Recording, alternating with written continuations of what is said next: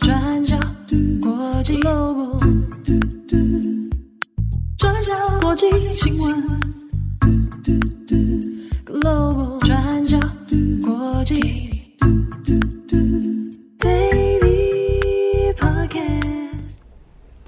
Hello，大家好，欢迎收听 UDN Global 转角国际 Daily Podcast 新闻，我是编辑慧仪，我是编辑木仪。今天是二零二三年三月二十八号，星期二。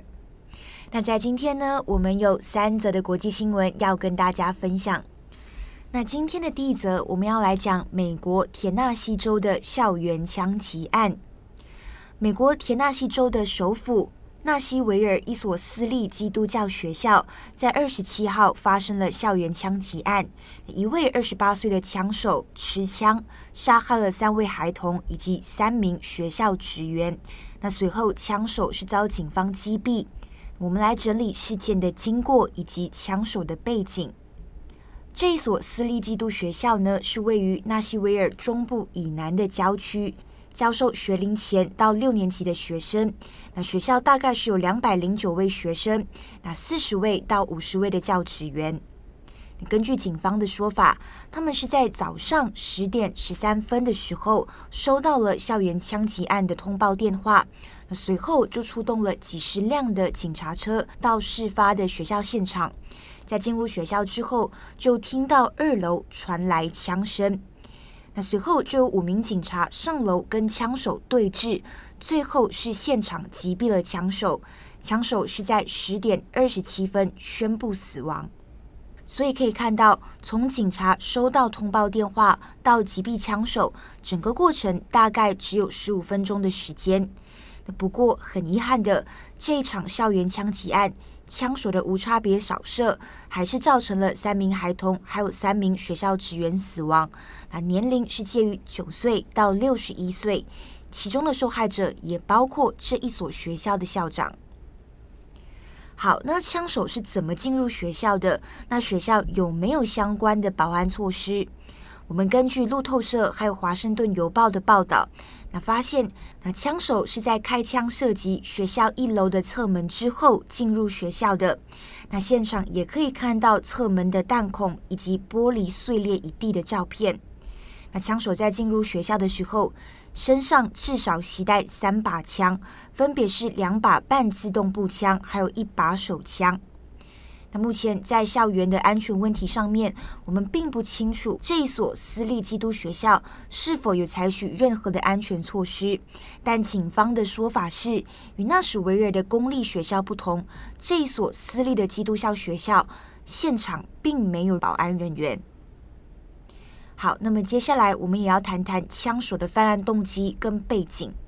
那必须先说，现在一切都还在调查当中，我们知道的线索非常的有限。《纽约时报》就有提到，枪手似乎是有备而来。那因为警方找到了枪手绘制的学校地图，那这个地图上面还标示了学校的监视器位置、入口处，还有其他的一些呃特征地点。那此外呢，警方也有找到枪手的犯案宣言。那在犯案前，枪手似乎已经准备好跟警方对峙了。那目前枪手的身份呢，也还在调查当中。但我们知道，枪手的名字叫做海尔，英文的名字是 Audrey Elizabeth Hill。他是这一所私立基督学校的校友，生理性别是女性。一刚开始呢，警方是用女性的她，也就是英文的 she 来代称枪手的性别。不过后来发现，海尔在自己的社群媒体账号上将自己指称为男性，所以后来证实枪手是一位跨性别人士。好，那我们要补充的是，这起校园枪击案又再次引起了美国对枪支管制的辩论。那我们这边看一下路透社的统计，从二零二三年一月到目前为止，美国已经发生了八十九起的校园枪击案。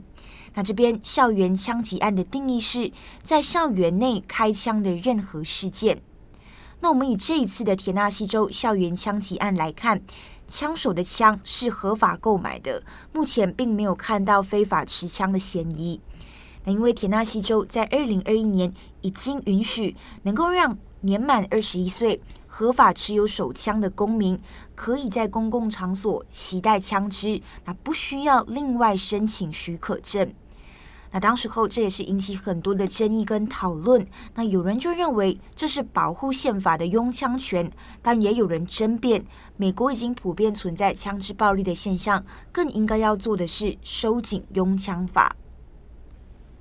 好，那以上呢就是这一起校园枪击案的事件更新。那不过，我们必须再次强调，枪手的犯案动机是什么？那是不是对学校不满？那是否跟自己的性别认同有关？他什么时候入学？那这些细节都还在调查当中。那更多的详情，我们今天也有写了一篇过去二十四小时，大家也可以到官网上面去做参考。好，接着美国田纳西州，我们接下来来看俄罗斯。大家应该记得，在去年三月十四号。俄罗斯规模最大的官媒电视台叫做第一频道，在晚上九点半左右，新闻最热的黄金时段上面发生了一起编辑造反的事件哦。当时正在播报的新闻主播是电视台的王牌主播安德烈娃，那他当时正在播报俄罗斯官民怎么样反制西方、报复西方经济制裁的新闻哦。那结果呢？当时就有一位新闻编辑。他就站到了主播身后，高举写着反战标语的海报。那海报上面写着：“停止这场战争，不要相信你看到的新闻宣传，俄罗斯官媒正在对你们睁眼说谎。”然后接着在六秒钟之后呢，新闻的直播画面就很快被切换到俄罗斯民众被西方制裁的新闻画面哦。那这一位公然在官媒电视上面呼吁反战的编辑叫做。玛丽娜·欧维斯·亚尼科娃，那她当下立刻就被警方以违反俄罗斯的抗议法遭到了逮捕。那大家都知道，这短短六秒钟的反战示威，其实并不只是一个表面上好像一位编辑闯入的一个单纯的事件。当时俄罗斯入侵乌克兰才不到一个月的时间，而且欧维斯·亚尼科娃她又是官媒电视台的员工哦。所以可以想象说，他明明就知道后果一定不堪设想，也可能会被政府严惩，甚至被判处重刑等等，但是他还是公开做了这样子的挑战。那可以想象，在当时的时空背景之下的社会氛围哦。那欧维斯·扬尼科娃还在隔一天，去年三月十五号的晚上，在罚款之后就暂时获释了，但是往后的他并不好过。首先是工作的部分哦。在抗议一个月之后呢，原本德国的报纸《世界报》原本要聘请他来报道俄乌战争，但是他的过往反而引起了乌克兰人的怀疑哦，质疑说他是不是真的反战呢？还是其实他根本就没有呢？所以他就被抗议说，俄罗斯前官媒的员工不应该被接纳，所以最后宣告失败。然后再来是他的家庭。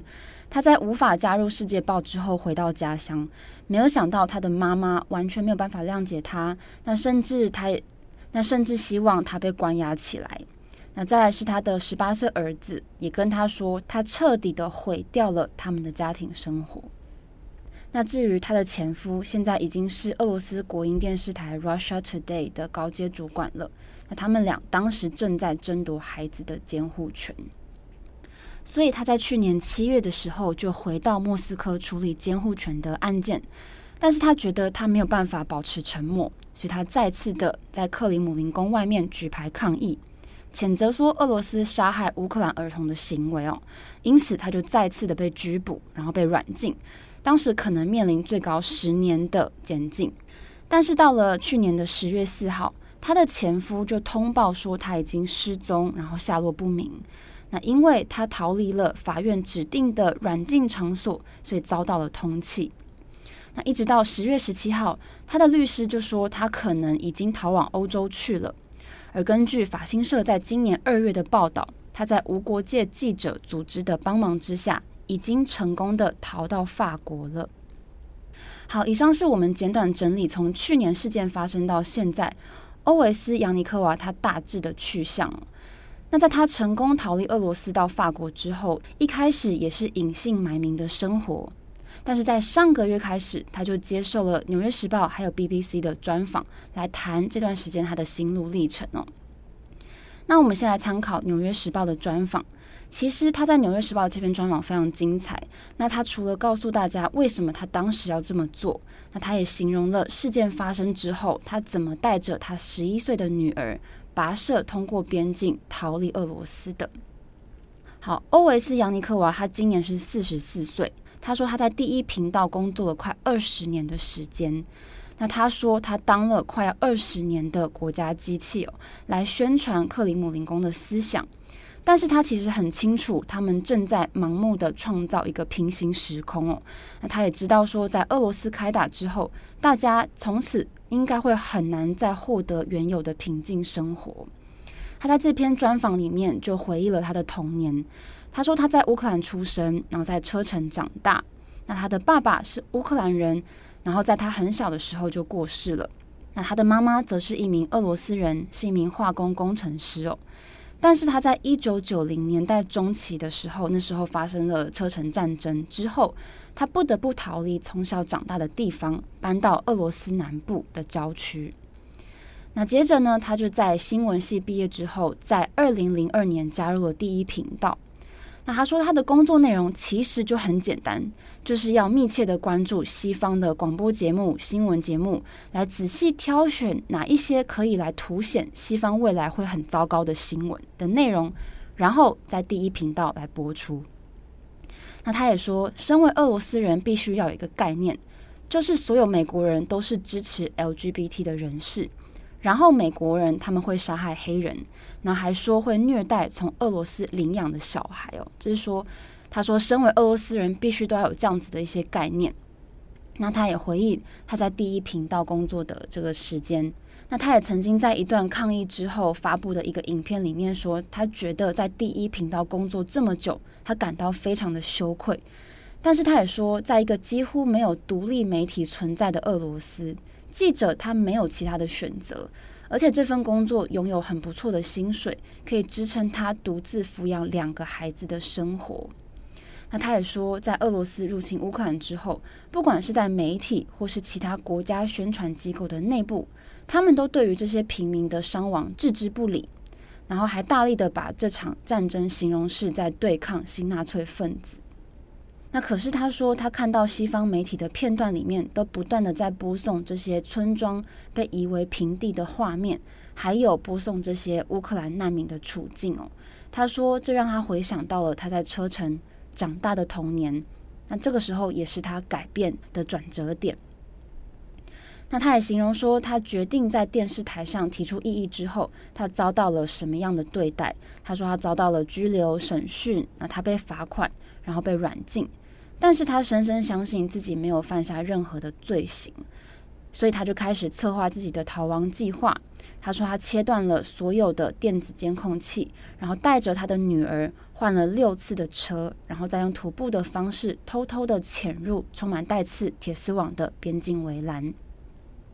那他也形容说他在晚上跟着女儿拿着手电筒逃到了一座森林里面。然后在黑暗中踩着泥泞的泥土地度过了逃亡的过程。然后在这段过程里面，其实协助他们的是这个无国界记者组织，但是出于安全的原因，他们并没有透露具体的逃亡细节哦。那最后是终于平安抵达了法国。好，我们以上的内容主要是参考《纽约时报》的这篇专访。那有关他的更细节的故事，还有后续的追踪，我们今天也会发表文章来细细的梳理。那有兴趣的听友也可以到我们的官方网站来参考。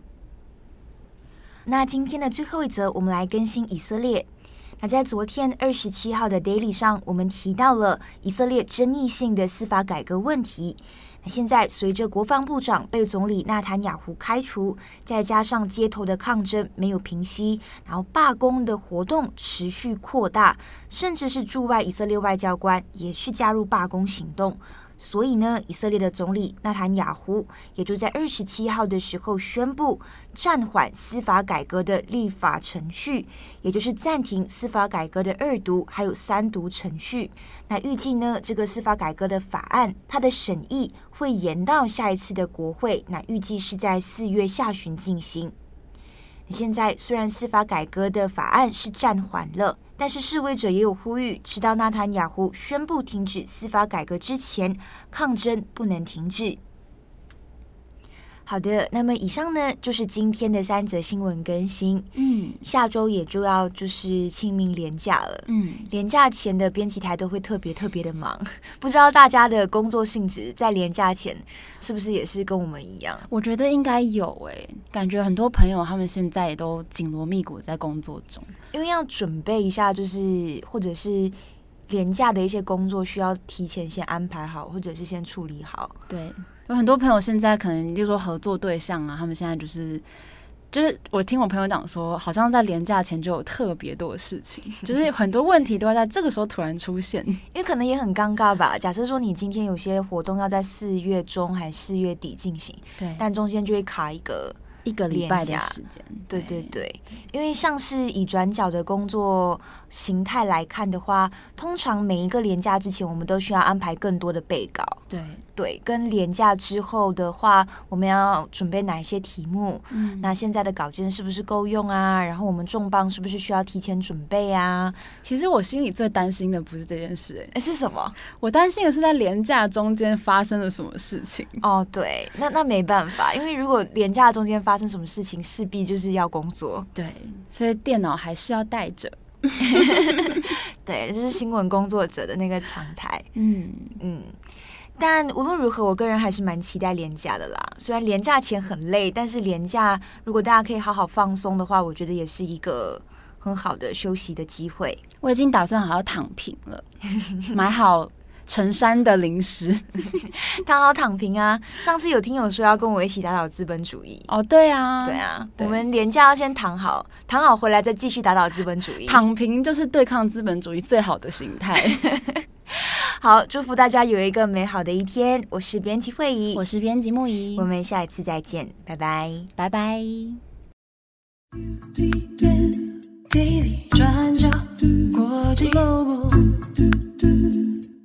转角国际新闻，Global Daily Podcast 新闻。